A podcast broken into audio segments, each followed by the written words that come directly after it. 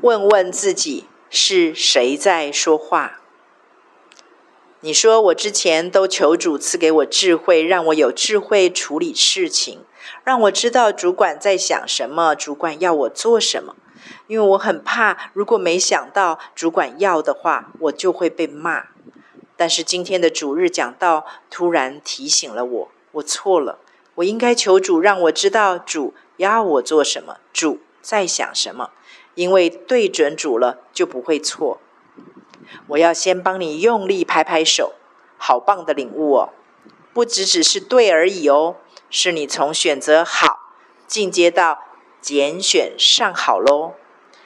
其实，在跟随主的路上，最不需要斤斤计较的就是对错，因为自从人吃了分别善恶果之后，我们脑子里的对错已经远远的跟上帝眼中和他心上的对错、善恶、是非、黑白。脱钩也脱轨了。我们需要的是单纯的回转，从分别善恶树回转回到生命树，而主耶稣就是那棵生命树。除非我们不断的吃喝主耶稣，让主耶稣这第二棵生命树洗涤我们，我们里面的是非对错黑白，才有可能走上与上帝越来越一致的回归正路。另外，我觉得这个事件是一个很棒的机会，让你可以去追溯为什么你会迟疑去做你认为是对的事情。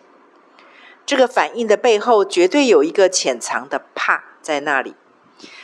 其实上一波你意象中看到的那个在房子里没有走出去的小孩，圣灵仍旧持续在等候机会带这个孩子出去。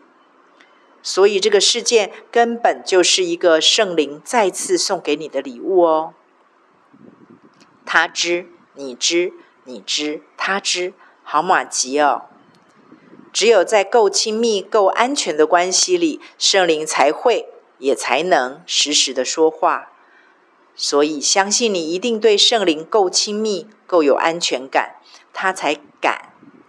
也就是不会吓跑你，不断在你会痛的地方有动作哦。他不怕我们慢，他有的是耐心。他怕的是我们不愿或是假装。圣灵的轻柔动作当中充满了爱的怕，怕我们因为怕他太神而转身逃走，以致远离父神，偏离原创。明明知道神的美意和善意，但还是会躲，会逃。说穿了，骨子里就是怕改变现状，要付代价啦。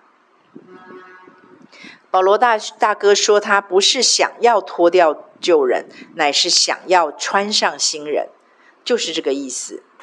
连保罗大学长都承认，他其实并不想脱掉旧人，因为改变现状的代价是大的，是会让老我、旧人、肉体不舒服的。但是因为太想穿上新人，也就是那个真正重获自由的全新自己，所以他才愿意冒险去付这个他很不想要付的代价。要生出这个超自然的想要，那必然是尝到了一些主恩的美善甜头才会有的喽。会说超自然，那就表示那是从天上来的礼物，是超越我们自然人天性的。而面对改变，我们常常有的回应是：“我的个性就是这样啊，个性有办法改吗？”这个问题很简单，问问自己，那个老是说“我的个性就是这样啊”的那个自己，是新人还是旧人？一切就都明朗了。谢谢你总是提出很棒的问题，我最喜欢有人提出问题来讨论了。每次都会激荡出很多我没有想过的火花，我也跟着被突破、被扩张、被提升喽。